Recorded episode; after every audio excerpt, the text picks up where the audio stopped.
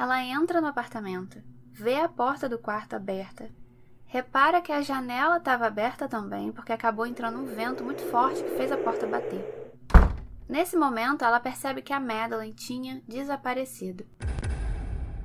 Olá, operários! Bem-vindos de volta a mais um episódio do Fábrica de Crimes. Eu sou a Mari. E eu sou a Rob. E o caso de hoje vai ser contado pela Mari. Isso. E o caso que eu trouxe hoje é muito conhecido. Foi extremamente divulgado pela mídia na época. E até hoje envolve um mistério enorme. Tem muita teoria sobre o desaparecimento da Madeleine McCann, de só 3 anos de idade quase quatro anos quando ela sumiu. É, eu super lembro desse crime porque eu acho que eu ainda estava no colégio nessa época e eu já me interessava em acompanhar esses casos. Uhum. Eu também lembro de ficar tentando entender como que ela tinha simplesmente desaparecido. É, eu também. No episódio de hoje, Madeleine McCann, ou Os Cães Nunca Mentem.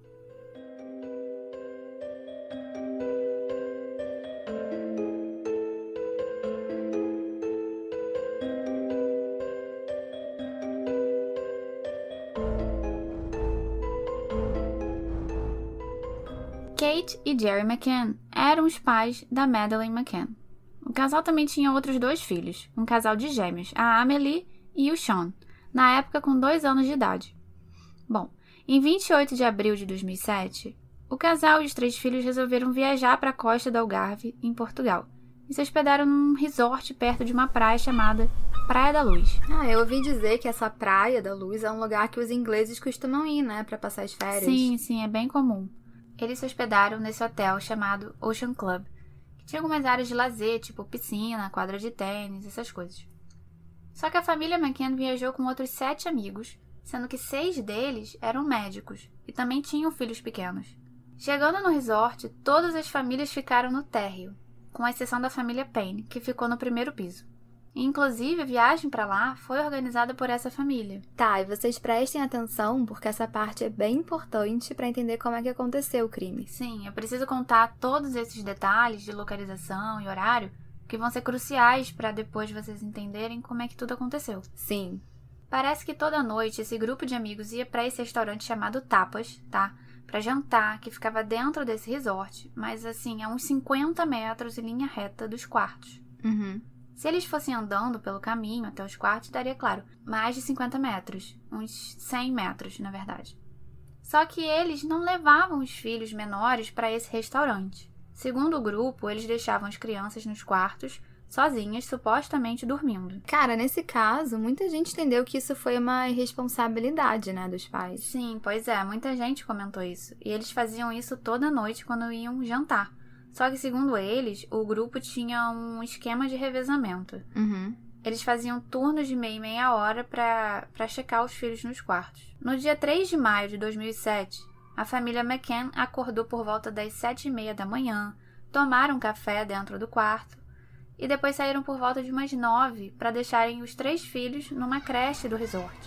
Eles pegaram os filhos de por volta de meio-dia e meia para almoçar e lá para as duas e meia voltaram a colocar as crianças nessa creche até 5 e meia da tarde. Depois disso, a família voltou para o quarto, deu banho nelas e colocou todas as três para dormirem. Cada uma numa cama, mas assim, todas no mesmo quarto. Isso por volta de umas sete e meia da noite. É, pelo visto eles deixavam as crianças a maior parte do tempo nessa creche, né? Sim, eles usaram muito esse serviço até esse dia, 3 de maio.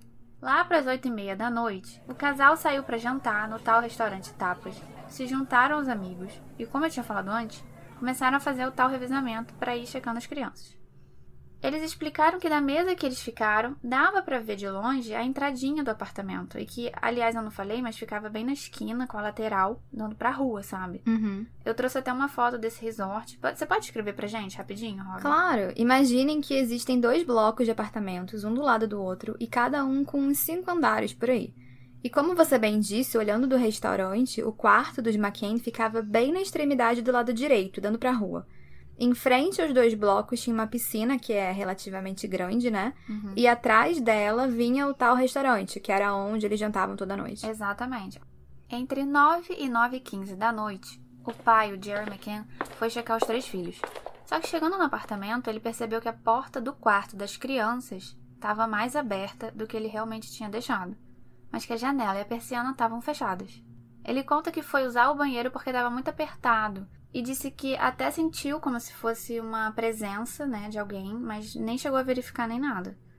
E aí ele disse que olhou para Madeline dormindo e pensou em como ela era bonita e o quão sortudo ele era.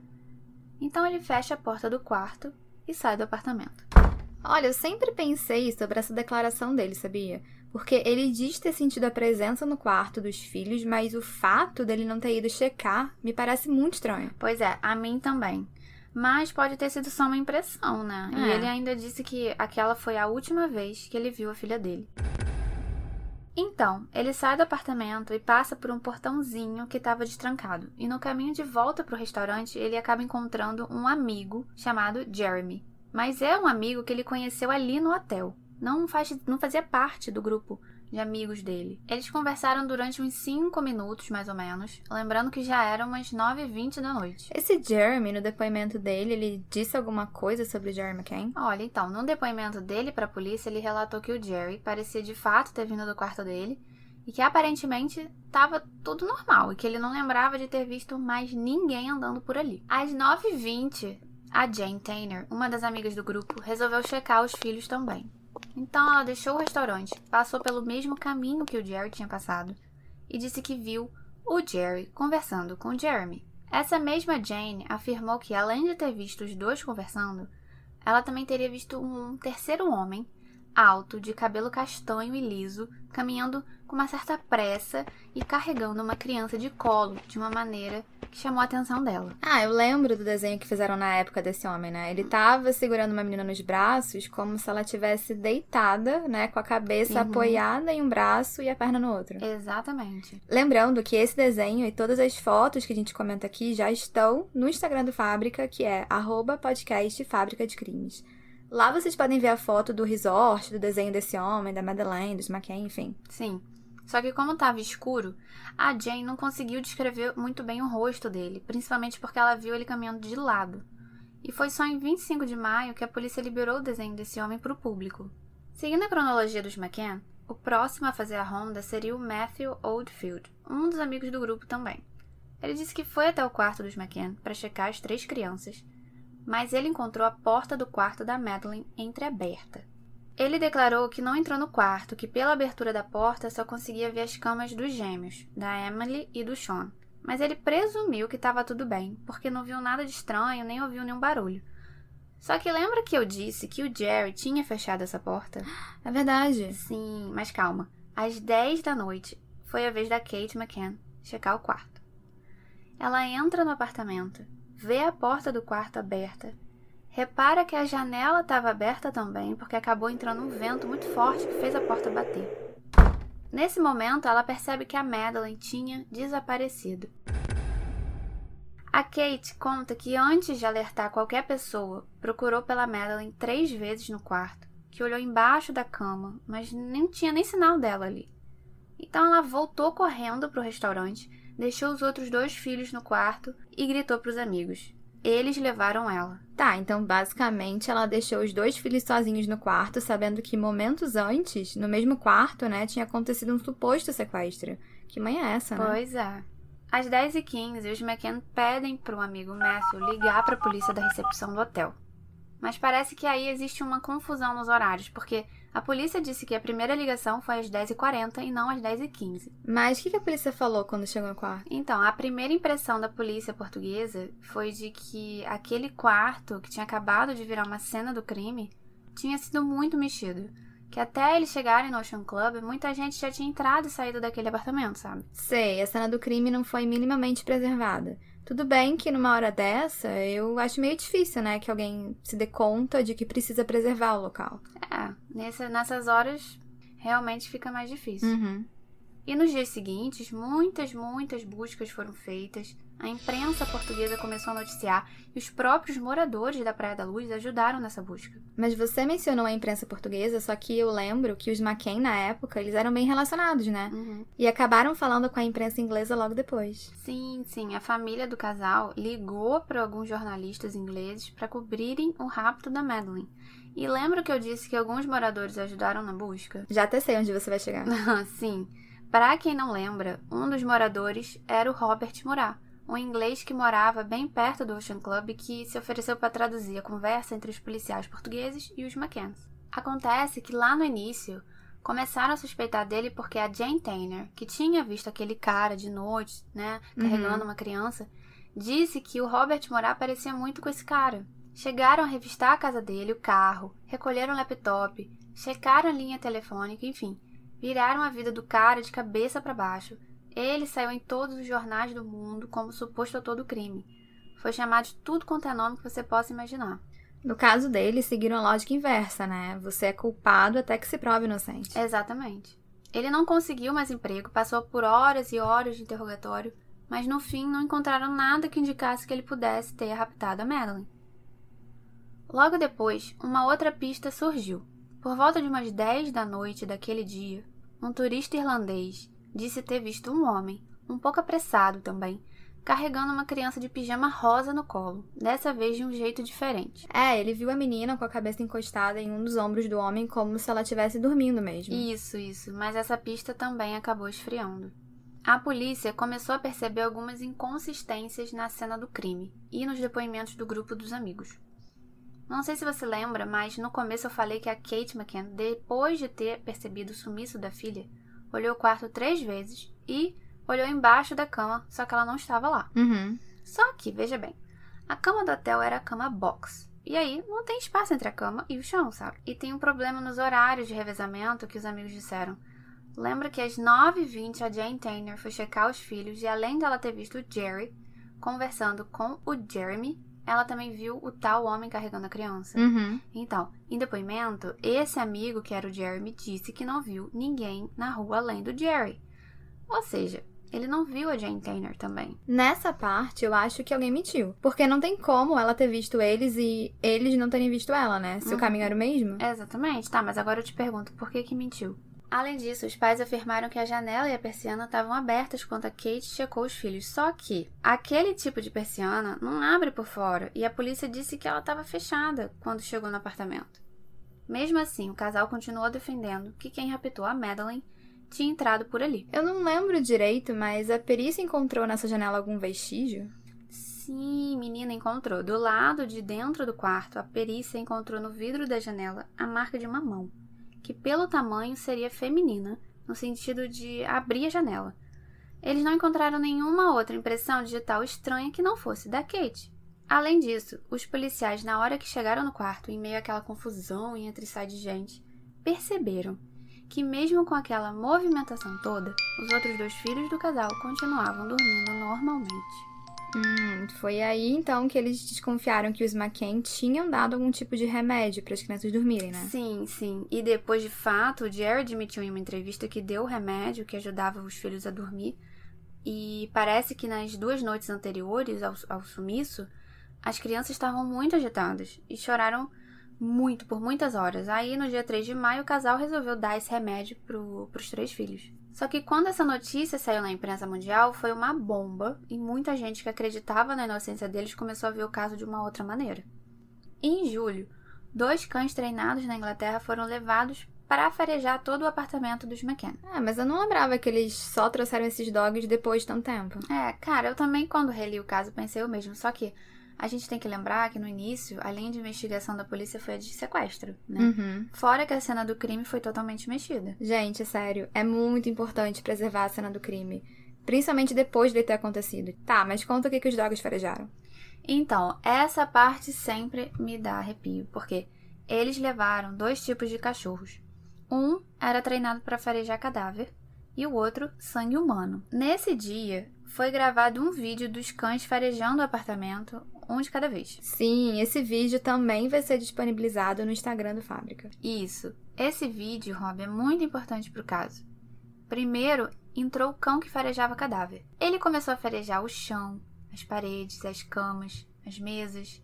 E quando finalmente foi direcionado pelo treinador para farejar dentro de um dos armários e atrás do sofá, ele começou a latir desesperadamente. Sinal de que algum cadáver entrou em contato com aquela prateleira, né? Exatamente. Eu super confio nos cachorros. O faro deles é incrivelmente né, mais apurado que o nosso. Depois foi a vez do cão que farejava sangue.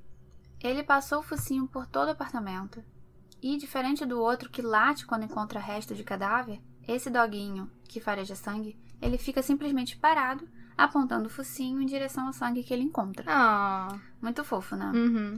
Esse segundo cachorro encontrou restos de sangue humano atrás do sofá, que fica embaixo de uma janela e tinha um, um espacinho entre essa parede e o, e o sofá. Só que os cães não foram só levados no apartamento, eles também farejaram um carro que a família alugou 25 dias depois do sumiço da Madeline. E adivinha? O quê? O primeiro cachorro identificou cheiro de cadáver perto da porta do motorista e no porta-malas. O segundo cachorro, que farejava sangue, também identificou cheiro de sangue no carro. Sim, mas esse vídeo mostra que esse dog foi levado para farejar uns 10 carros, né? Sim, mas ele só latiu quando chegou perto do carro dos McKenns. Depois de quatro meses de investigações, teve uma reviravolta no caso. A polícia levou o casal McKenna para interrogatório e eles viraram arguídos no processo. Ou seja, indiciados. Isso. Em outubro de 2007, o inspetor que estava chefiando essas investigações em Portugal, Gonçalo Amaral, foi substituído pelo Paulo Rebelo. O Gonçalo Amaral, na época, já acreditava que a Madeleine tinha morrido acidentalmente dentro daquele apartamento, porque eles não, não conseguiam ver sinais de que ela teria sido sequestrada, sabe? Uhum. E isso acabou causando um mal-estar entre eles e os McKenna. Ele fez muita crítica à polícia britânica, que acabou intervindo no caso. E os resultados de sangue foram enviados para Inglaterra, né? Aham, depois do episódio com os cachorros, a polícia portuguesa passou a adotar a linha de morte acidental, seguida de ocultação de cadáver. Os resultados indicaram que existia uma chance muito grande daquele sangue atrás do sofá ser da Madeleine. Mas acho que por falta de material suficiente, infelizmente, esses exames não puderam ser 100% conclusivos. Parece que de 19 marcadores de DNA, 15 eram compatíveis com o DNA da Madeleine. Os outros quatro estavam muito degradados. Cara, o exame pode não ter sido conclusivo, mas se de 19 marcadores, 15 eram da Madeleine, tá na cara que de alguma forma ela teve um sangramento dentro do apartamento. Uhum. Agora, uma outra coisa: 25 dias depois do desaparecimento da Madeleine, o casal alugou um carro, certo? Certo. Só que 25 dias depois, o caso já estava sendo extremamente coberto pelas mídias do mundo inteiro. E os jornalistas, eles filmavam cada passo dos McCain.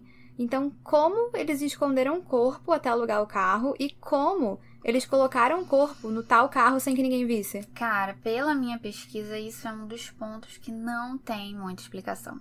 Eu não tenho a menor ideia de como isso pode ter sido feito. Eu, inclusive, assisti um dos documentários disponíveis no YouTube e lá eles mostram o depoimento de uma vizinha dos McKenna no Ocean Club, dizendo que esse carro sempre ficava estacionado com o porta-malas aberto, dia e noite, e que ela se lembrou disso porque toda vez que ela passava, ela achava estranho. É, o que me faz pensar que seria para tentar tirar o cheiro do suposto cadáver da Madeleine. Supostamente, porque você lembra que os dois cachorros sentiram o cheiro dela nesse carro. E tem muita teoria sobre como eles podem ter escondido o corpo da Madeleine. É, eu vi que uma dessas teorias fala que os McCain esconderam o corpo da filha na geladeira.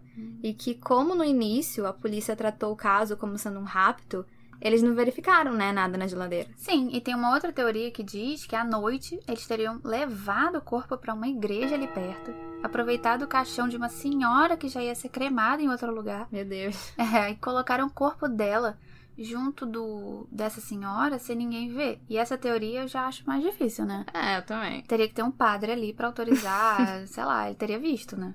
Então, agora eu vou contar qual era a teoria da polícia portuguesa. Hum. A Madeline teria acordado no meio da noite, ainda sob o efeito do remédio, teria andado até o sofá, porque ela teria ouvido o pai conversando com um amigo, que seria o Jeremy. Uhum. Ela teria subido nesse sofá para se espichar até a janela, mas teria caído entre o vão da parede e o sofá, batido com a cabeça e sangrado ali mesmo. Depois, de alguma forma, eles teriam escondido a filha no armário até saber o que fazer com ela e mais tarde se livrado do corpo. Aí a polícia até chegou a propor um acordo pra Kate, né? Do tipo, confessa e você sai um ano de cadeia. Uhum. Só que ela nunca aceitou isso. Exatamente, ela nunca aceitou. E muita gente criticou a conduta deles de deixarem os filhos sozinhos. Duas crianças de dois anos e uma de três anos num apartamento destrancado, consideravelmente afastado, né? De onde eles jantavam todas as noites. E eles não eram os únicos que deixavam os filhos sozinhos. É, lembrando que todos os amigos também deixavam os filhos sozinhos pra irem jantar, né? E muita Uhum. gente especula que na época por medo deles também serem acusados de negligência pela polícia, acabaram ajudando a encobrir um suposto crime e que todos eles então estavam envolvidos de alguma maneira. Olha, eu pessoalmente acho que essa história sempre foi muito mal contada. E você lembra que depois dos McKenna terem sido considerados suspeitos, eles voltaram para Inglaterra? Uhum, eles voltaram e todo mundo achou que fosse justamente por medo deles serem presos em Portugal. É, só que eu acho que se a minha filha tivesse sumido em outro país, eu ia querer ficar lá até achar ela. Ah, com certeza, eu também. Quando o avião dos McKenna pousou na Inglaterra, centenas de jornalistas estavam cobrindo esse momento. E quando o Jerry e a Kate saem do avião, descendo pela escada, a polícia recebe a ligação daquele turista irlandês que eu mencionei no início, lembra? Sim, o que também viu um homem carregando uma menina de pijama rosa, né? À noite, meio apressado. É, esse mesmo. Ele afirmou que pelo jeito como o Jerry caminhava e carregava um dos gêmeos no colo, ele tinha certeza de quem que ele viu aquela noite, que tinha sido o Jerry. Isso só ajudou a aumentar a imagem negativa dos pais. Só que no início de 2008, justamente por não ter exames conclusivos, o casal McCann não foi mais considerado suspeito. No mesmo ano, aquele investigador que foi substituído, Gonçalo Amaral, lançou um livro sobre esse caso e que se chama Maddie, A Verdade da Mentira. Nele, ele conta o porquê dele achar que os pais da Madeline foram responsáveis pelo sumiço dela. Ele foi processado pelos McCann, que ganharam em primeira instância, mas perderam na segunda, e o livro dele continua sendo vendido. Eu acho que em resposta a isso, a Kate escreveu um livro, sabe? Contando uhum. a visão dela e do Jerry. Uhum. O livro, ele se chama Madeline, o desaparecimento de nossa filha e a incessante busca por ela. Sim, existem dois livros, então, com versões diferentes. Agora, na boa, eu acho que o, o Gonçalo Amaral, como investigador experiente, né, viu tanta evidência de que a Madeline tinha sido sequestrada que não se aguentou escrever um livro, né, sobre uhum. o caso. E ele também fez um documentário dele mesmo explicando essa teoria, um documentário, digamos, independente. Em 2012, a Scotland Yard começou uma investigação independente que levou o nome de Operação Grange. Parece que eles estavam mais inclinados a continuar na linha do rapto da Madeline, porque não conseguiram concluir que de fato ela tinha morrido naquela noite. Eles interrogaram pessoas que não tinham sido interrogadas antes e descobriram que o livro de reserva do restaurante, o Tapas, ficava exposto na entrada para quem quisesse ver.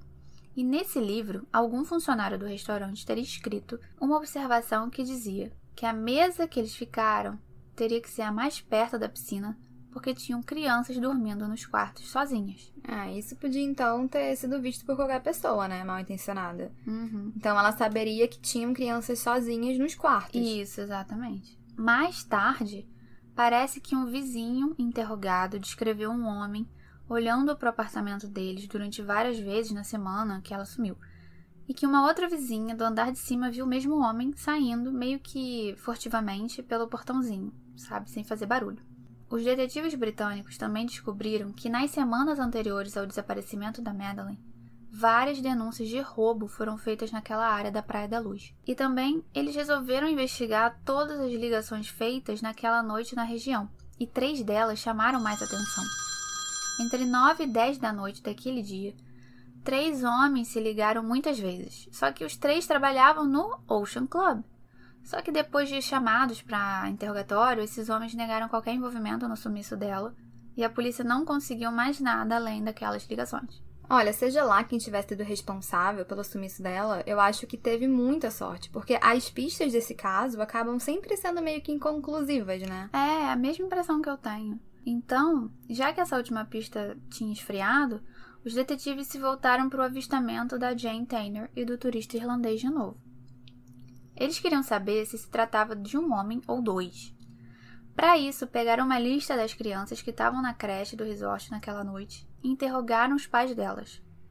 Um pai confessou que passou por aquele caminho de fato ao buscar a filha na creche naquela hora e só não falou nada na época porque ficou com medo. Então, de fato, a Jane viu um homem, mas era só esse tal pai, né? Buscando a filha na creche de noite. Pois é, o que parece. E o irlandês que afirmou que o homem que ele viu se parecia muito com Jerry, na verdade tinha visto ele às 10 num local distante do resort. Então, como o Jerry foi visto no apartamento naquela hora, às 10 da noite, ele não podia estar em dois locais diferentes ao mesmo tempo. Então, o Jerry não seria seu homem. É, eu também li que essa Operação Grand ela acabou sendo muito criticada porque mais de 11 milhões de libras foram gastas e mesmo assim não encontraram nenhuma pista sólida. Sim, e as pessoas começaram a se perguntar por que gastar tanto dinheiro na busca de uma criança só, uhum. já que uhum. todo dia no mundo algumas crianças desaparecem, ninguém dá esse bope todo, enfim. A Madeline recebeu uma atenção na mídia que eu acho que nenhuma outra criança jamais recebeu, né, no mundo. Uhum. Só que eu não digo que ela não merecesse, obviamente, mas a diferença de tratamento ficou muito evidente. É, eu concordo totalmente. Existe um caso bem menos famoso em Portugal, que era o do menino Rui Pedro, que também desapareceu, mas não recebeu nem metade da atenção do caso da Madeline. Aham, uhum, que no caso vai ser o nosso próximo episódio, né, Rob? Isso, fiquem atentos que eu pesquisei muito sobre o caso dele e aquela tal rede da Wonderland Club. Ah, no caso da Madeline, eles desconfiaram que ela pudesse ter sido raptada para entrar nessa rede, né, a Wonderland. Uhum. Mas ela não, não tava na lista das crianças dessa rede. É, mas mesmo assim é muito triste, né? Não saber o que aconteceu de fato com a Madeline. Ah, com certeza. E essa operação Grand, com o tempo, foi sendo desacreditada porque também não, não se chegou a lugar nenhum. É, basicamente, nesse caso, existem argumentos para acreditar que os McCain e os amigos estão envolvidos no sumiço, de alguma forma, né? E argumentos uhum. contra, que reforçam a suspeita do rapto. Exatamente. Tudo que se pode fazer é especular a respeito, e todo mundo parece ter uma opinião sobre esse caso foi muito noticiado e até hoje gera muita dúvida. Isso porque até hoje os pais da Madeline continuam dando entrevista e pedindo ajuda. Olha, digo uma coisa, se eles realmente têm alguma coisa a ver com o sumiço dela, insistir em procurar por uma Madeline viva é acabar desviando a atenção do fato de que ela pode ter morrido, né? Uhum. E isso certamente é beneficiar os McCain. Exatamente. Enquanto as pessoas esperarem encontrar uma menina viva e que foi raptada, não se procura por um corpo. Bom, esse foi o caso de hoje, e no Instagram do Fábrica a gente colocou a foto do suposto rosto da Madeleine já com 9 anos de idade, né? Porque a gente não encontrou uma simulação dela com 15 anos, que é a idade que ela teria hoje em dia. É, e vocês, operários, o que, que vocês acham que de fato aconteceu com a Madeleine? Eu acho que todo mundo acaba tendo mais perguntas do que respostas nesse caso. Com certeza.